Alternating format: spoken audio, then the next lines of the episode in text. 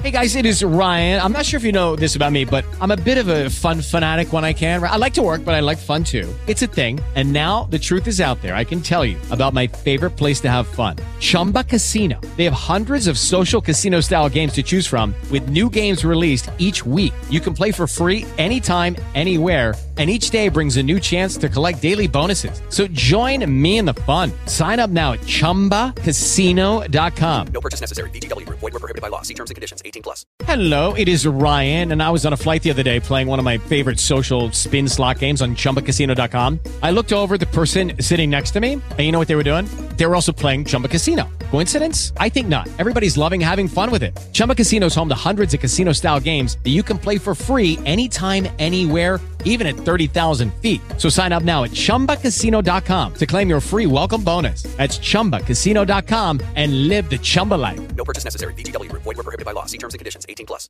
Erin Davis se emociona de pensar en el día en que Jesús regresará con el sonido de una trompeta. Anhelo escuchar el sonido de la trompeta. Muchas veces digo, hoy es un buen día, Cristo. Todavía hay tiempo hoy. Estás escuchando Aviva Nuestros Corazones con Nancy DeMoss Waltham, coautora de Confía en Dios para escribir tu historia, en la voz de Patricia de Salaví. Hoy, 18 de enero de 2024.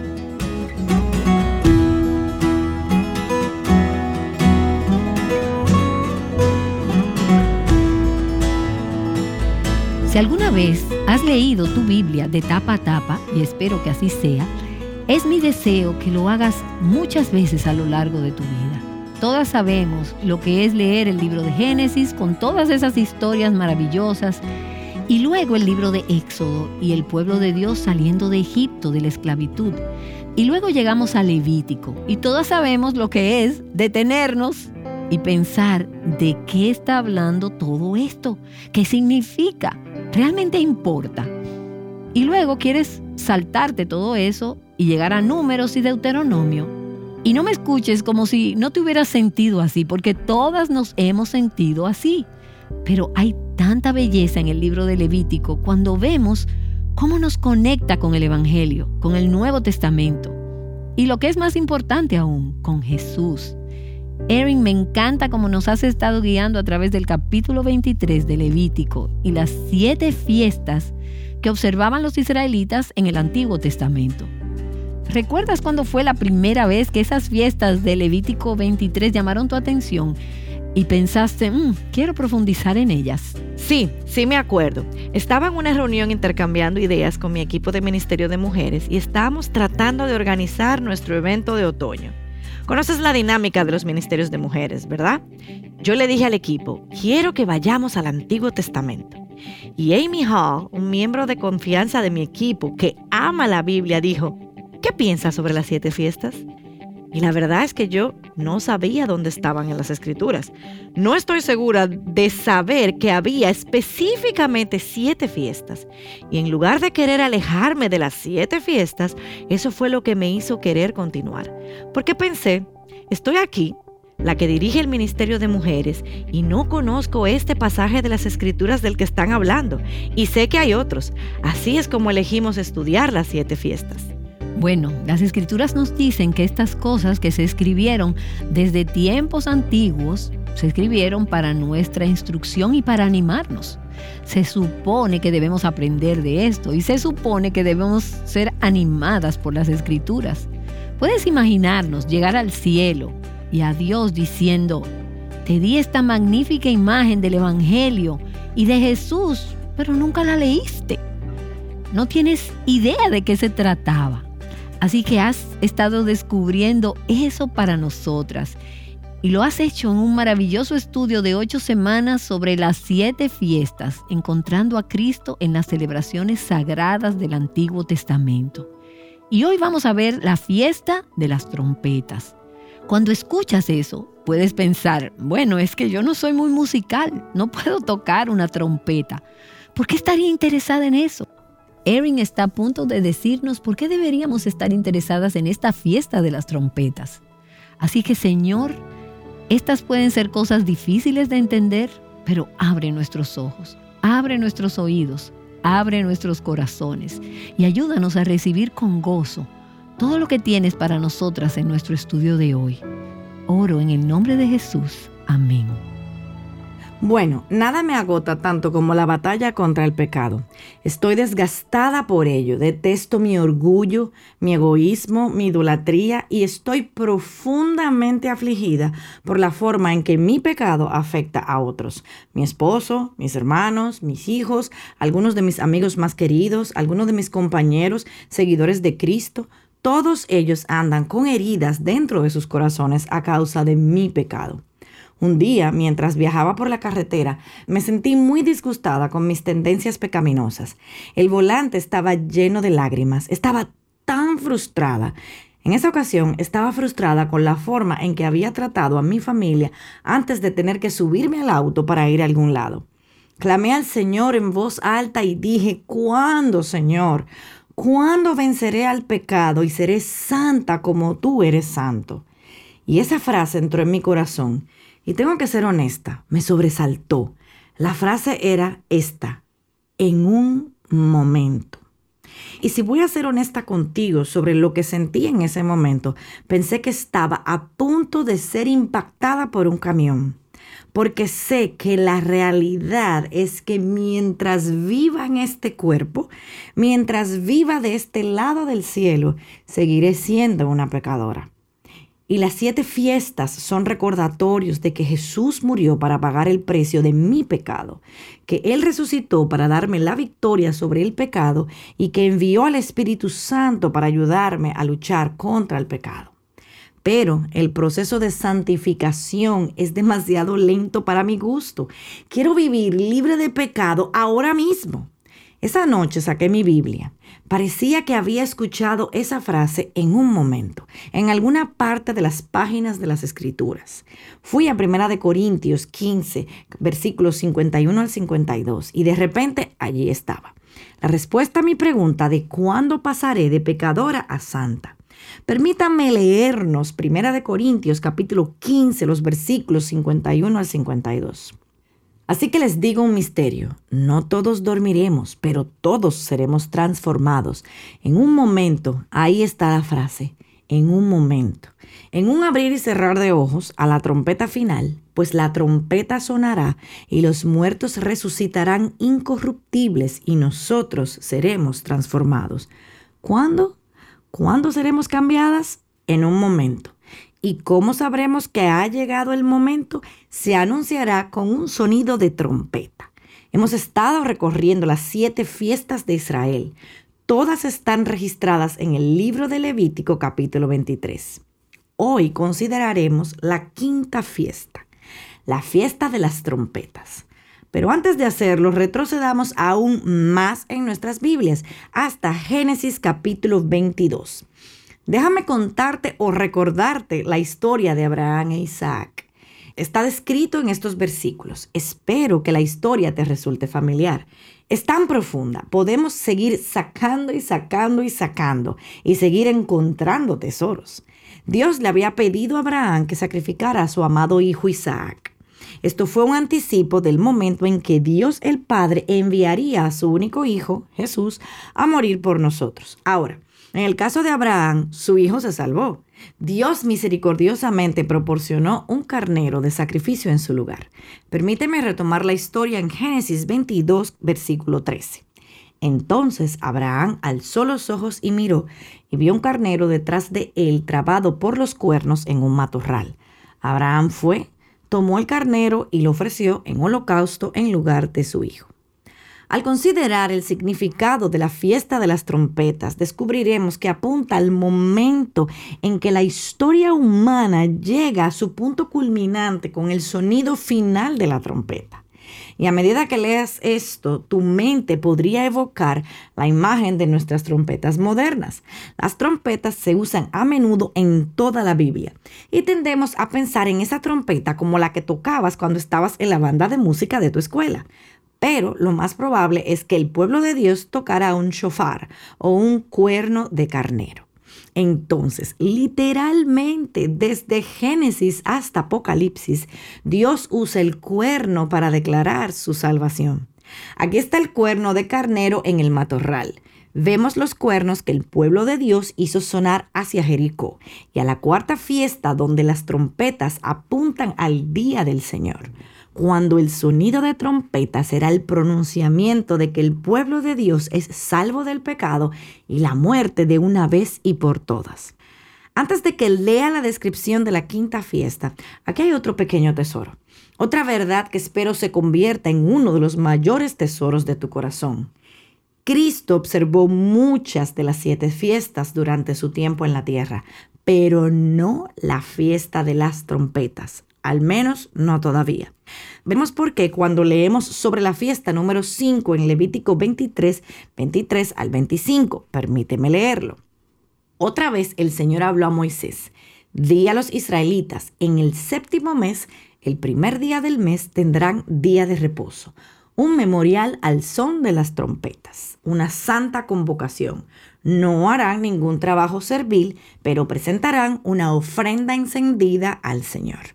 Una vez más, gran parte de estas fiestas nos parecen extrañas, pero este es bastante simple. Deben tener un día de descanso, deben presentar una ofrenda y lo que distingue a esta fiesta de las demás es que la anunciarán al sonido de la trompeta. Las trompetas simbolizan muchas cosas en las escrituras. Ojalá y tuviéramos tiempo para estudiar todo el simbolismo que vemos entre los cuernos y la palabra de Dios, pero todos ellos están llenos de esperanza para el pueblo de Dios. En el libro de Éxodo, el sonido de trompeta simbolizaba el poder y la presencia de Dios. A lo largo de los salmos, las trompetas se usaron como llamados a la adoración. Escucha, por ejemplo, el Salmo 98, versículo 6. Con trompetas y sonido de cuerno den voces ante el Rey, el Señor. Ahora, no puedo pensar en un momento en que se usaron trompetas en la adoración en mi iglesia, pero aquí, en el Antiguo Testamento, eran instrumentos muy comunes usados para celebrar lo que Dios había hecho.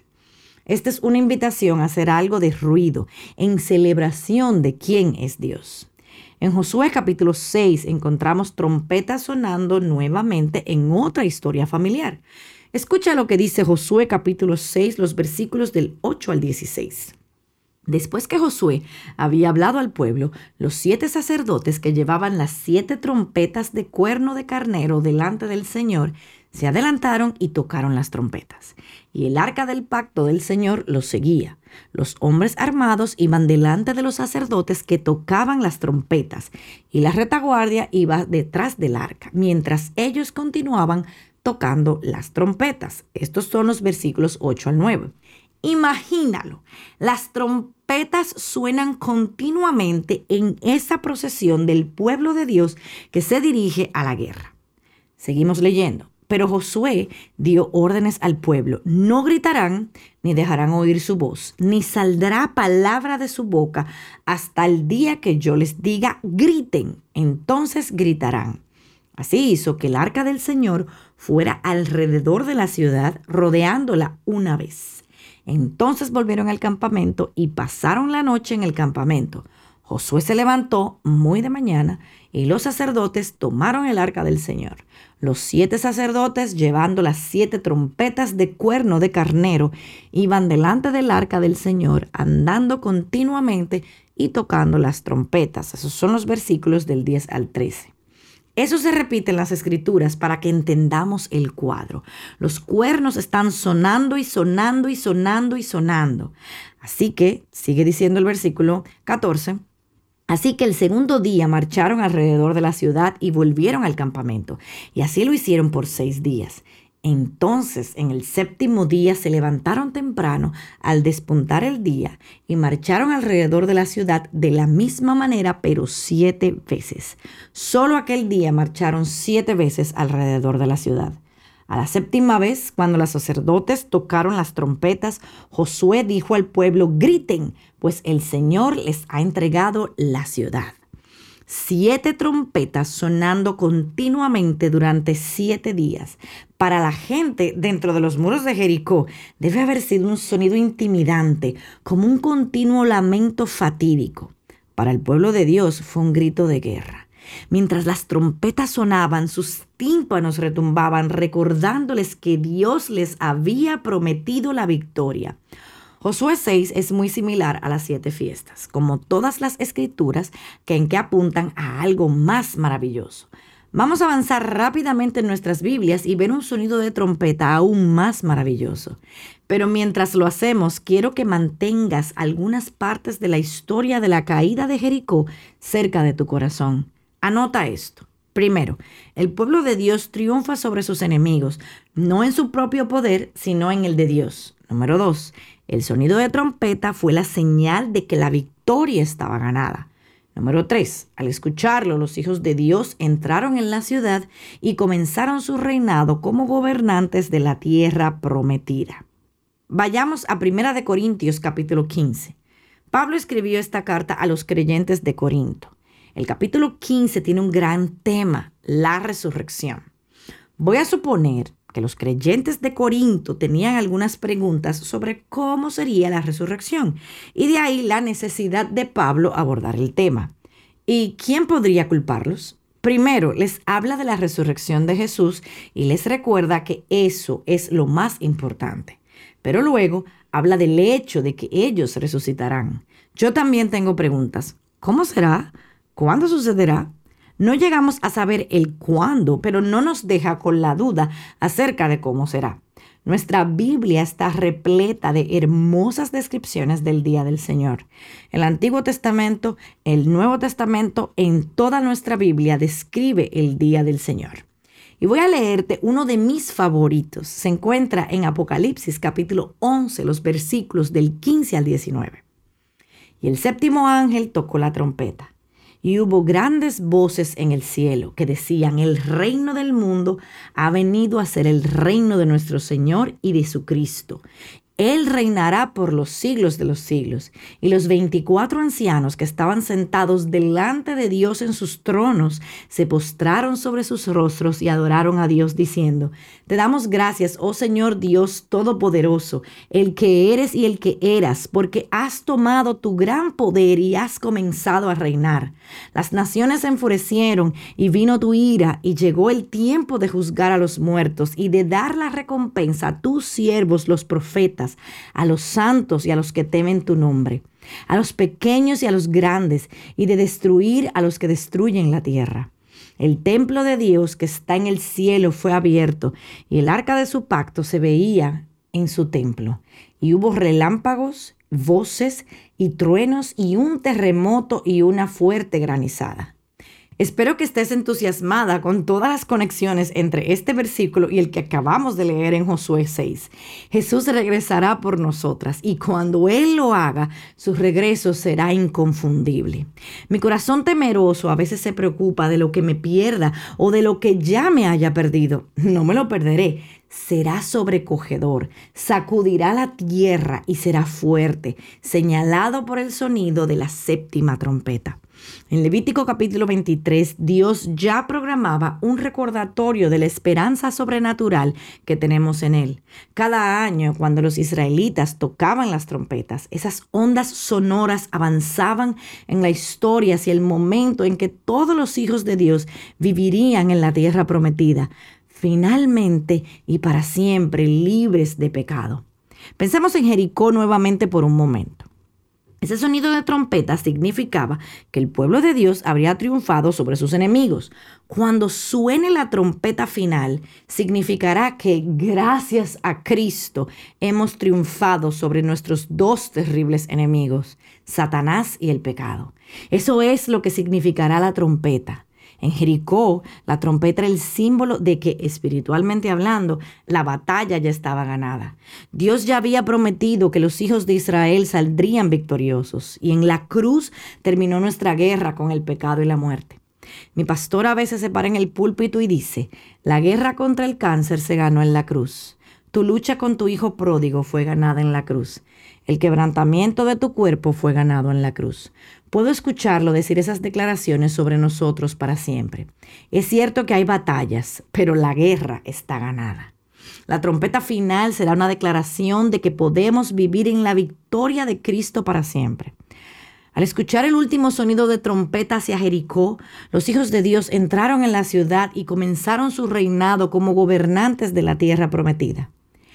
¿Y qué nos sucederá con el regreso de Cristo? Nunca puedo leer el capítulo 21 de Apocalipsis sin llorar.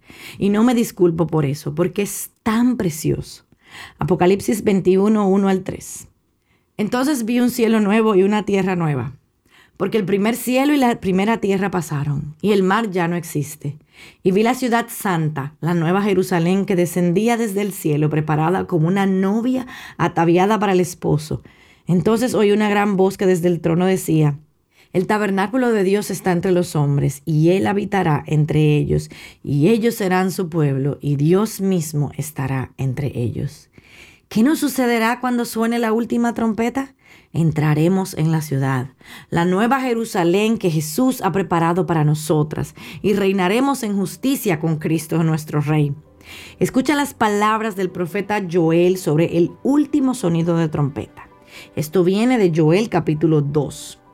Toquen trompeta en Sión y suenen alarma en mi santo monte. Tiemblen todos los habitantes de la tierra, porque viene el día del Señor. Ciertamente está cercano. Desde la perspectiva de Joel, probablemente no parecía estar cerca. Y sin embargo, lo está. Se acerca un sonido de trompeta. Y amigas, está cerca. Comparado con la eternidad, el tiempo entre ahora y el sonido final de la trompeta es un parpadeo. Me gusta decir, no pasará mucho tiempo ahora porque Cristo viene por su novia para rescatarnos y llevarnos a un lugar libre de pecado. ¿Sabías que solo había un par de mandamientos para la fiesta de las trompetas? Toca la trompeta, no trabajes y dale una ofrenda al Señor. Eso es, es así de simple. La trompeta va a sonar y vamos a descansar en todo lo que Él ha hecho por nosotras. Ese día los hijos de Dios celebrarán la fiesta de las trompetas con Jesús. Anhelo escuchar el sonido de la trompeta. A menudo digo, Hoy es un buen día. Cristo, todavía hay tiempo hoy.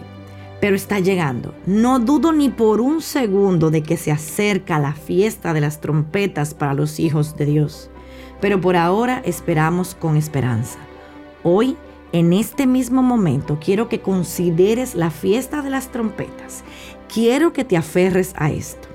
En un momento, en un abrir y cerrar de ojos, a la trompeta final, pues la trompeta sonará y los muertos resucitarán incorruptibles y nosotros seremos transformados.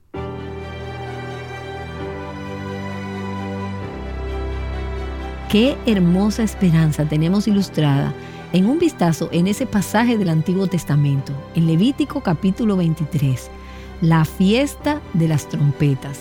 Sabes, Erin, mientras hablabas, estaba pensando qué gloriosa anticipación es ese sonido de la trompeta para nosotras las que conocemos a Cristo. Pero también qué motivo de terror y pavor debería ser para aquellos que no conocen al Señor. De hecho, mientras estudiaba estos diferentes sonidos de trompetas a lo largo de las escrituras, pensé en la gente en los días de Levítico.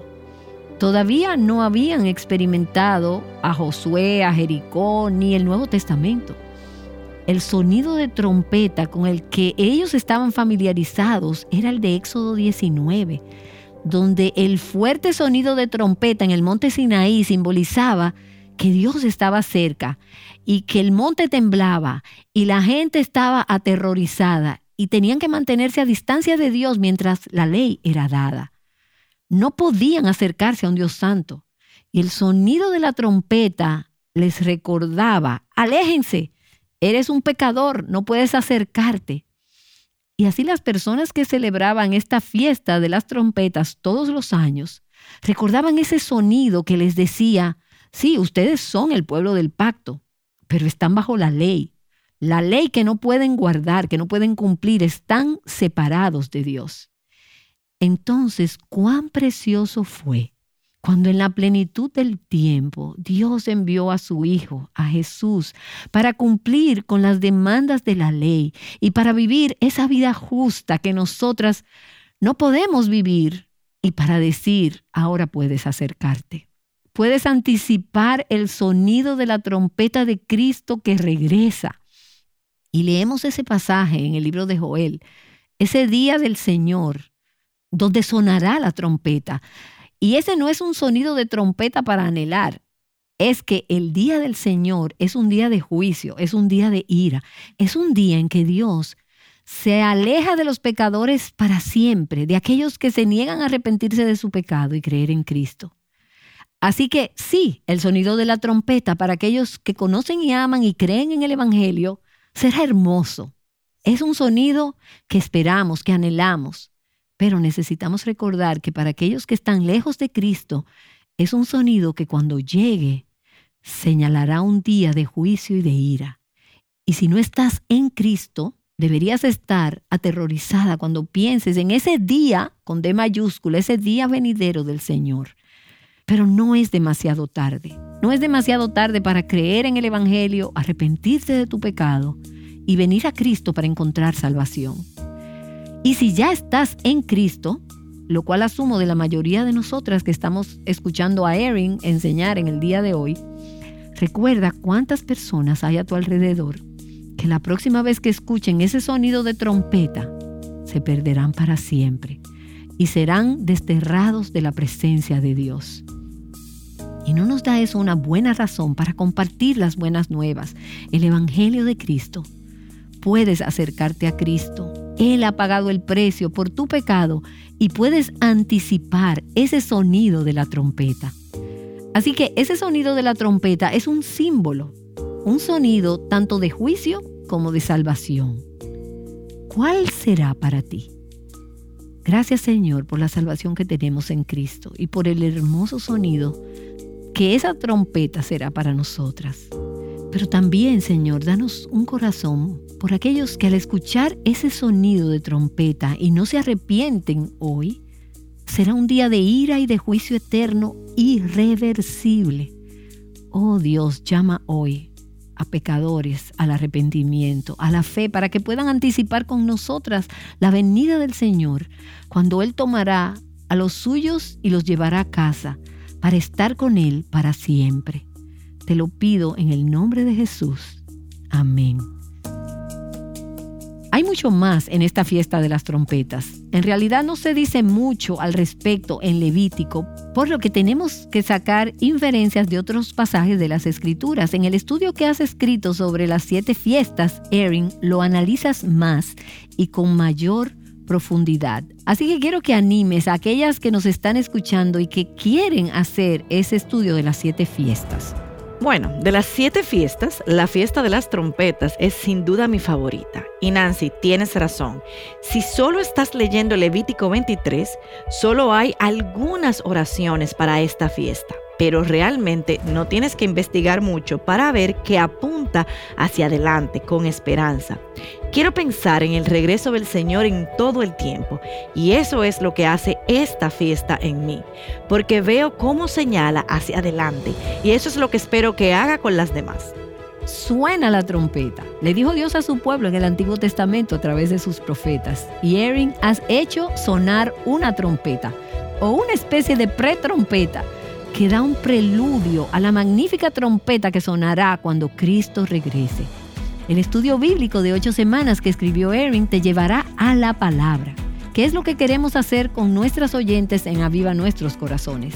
Y a medida que estudies las siete fiestas en el libro de Levítico, que formaban parte de la tradición judía y del calendario judío, Erin nos ayudará a encontrar a Cristo en las celebraciones sagradas del Antiguo Testamento.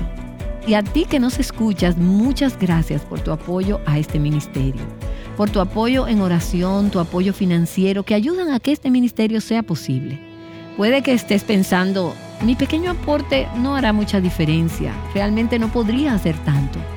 Haces lo que Dios pone en tu corazón. Y hará una gran diferencia porque Dios toma esos panes y peces que podemos ofrecer y los multiplica para alimentar a muchas personas en esta serie solo nos quedan un par de fiestas por estudiar. No querrás perdértelas, así que asegúrate de volver con nosotras la próxima vez a Aviva Nuestros Corazones. Recordándote que Cristo ya ganó la guerra, Aviva Nuestros Corazones con Nancy de Moss Wolgemuth es un ministerio de alcance de Revival Hearts. Dale más potencia a tu primavera con The Home Depot. Obtén una potencia similar a la de la gasolina para podar, recortar y soplar con el sistema OnePlus de 18 voltios de Ryobi desde solo 89 dólares. Potencia para podar un tercio de un acre con una carga. Potencia para recortar el césped que dura hasta dos horas. Y fuerza de soplado de 110 millas por hora. Todo con una batería intercambiable. Llévate el sistema inalámbrico OnePlus de 18 voltios de Ryobi. Solo en The Home Depot. Haces más. Logras más.